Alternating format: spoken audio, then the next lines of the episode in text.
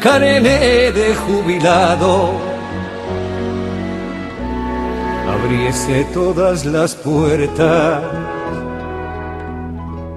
Quizá llega. 8-8, el único diario de los más políticos, por llamarlo de alguna manera, que tiene en la tapa lo que pasó ayer en el Congreso, con el título El poder de un abrazo, a FJP nunca más, es página 12.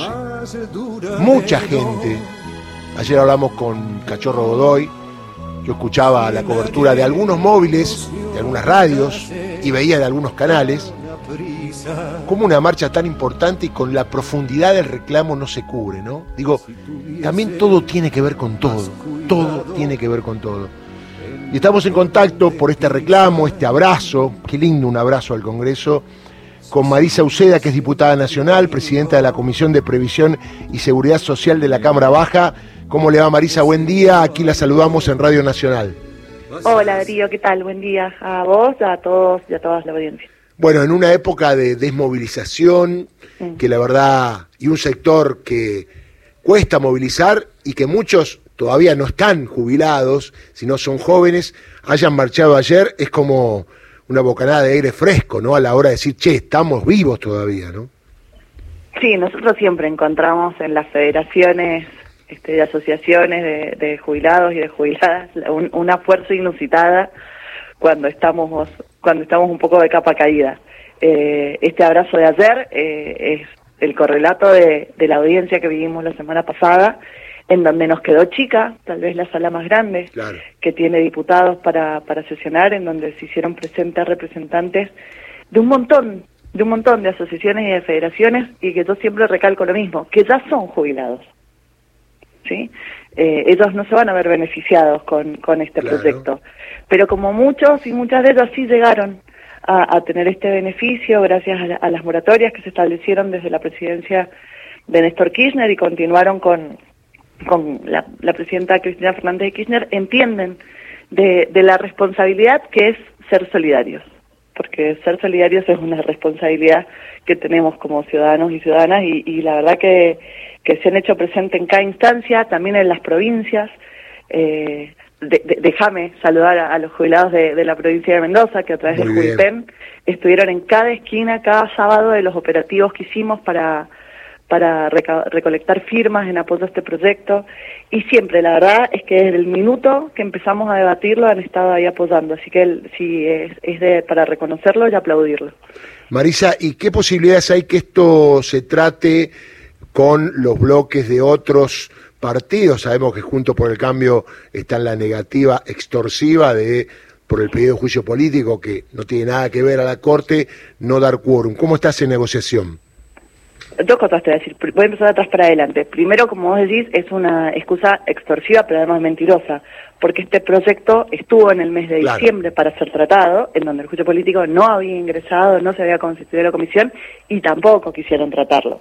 Digamos, lo digo porque hay que empezar a, desenmascarar eh, aquellos que a través de falsos discursos, viste, pretenden pretenden sostener eh, ideas que no son correctas. Ellos no quieren este proyecto porque ellos lo que no quieren es más personas dentro del sistema provisional. ¿Sí? los prefieren afuera, desamparados, o a través del sistema de privatización que muchos y muchas de nosotros conocemos que fue desastroso, como la FJP. Dicho esto, sí hay bloques que acompañaron desde el principio, y esto hay que decirlo, eh, la izquierda con, con, sus dos bloques, no solo participó de las comisiones, eh, sino que bajó en la primera instancia al recinto para dar quórum y, ha estado dispuesto siempre a que, a que tratemos este proyecto. Y hoy entendemos que después de mucho trabajo de, de muchos y muchas de nosotras hemos podido conseguir consenso y construir puentes con, con aquella otra oposición, ¿sí? Eh, y que lograríamos la sesión, la sesión del martes que viene. Marisa, eh, pido primero disculpas porque por ahí lo que voy a plantear es obvio, primario, superficial, tonto, hasta infantil, pero eh, uno cuando observa que hay un sector de la vida política argentina que se supone endulza los oídos de su electorado, proponiendo achique, ajuste, endeudamiento permanente, fuga de capitales, basta de derechos. uno cree que estamos casi con un sector de la sociedad en peligro de, extinción. Yo te quiero pedir un poquito de la cocina, de cómo es sentarse en una mesa, en comisión, donde por ahí hay un diálogo un poquitito más, más directo y hasta por ahí más profundo que, el tema de, de ataco y me defiendo en el recinto. ¿Cómo es construir el futuro con gente que lo que propone es terminar con los derechos y un sector aplaude? Con algunos es igual que lo que se ve. Bien. ¿Sí? Vamos, eso, eso que plantean como panelistas de los programas de televisión es lo mismo que plantean en las comisiones y es lo mismo que después llevan al recinto, porque son eso.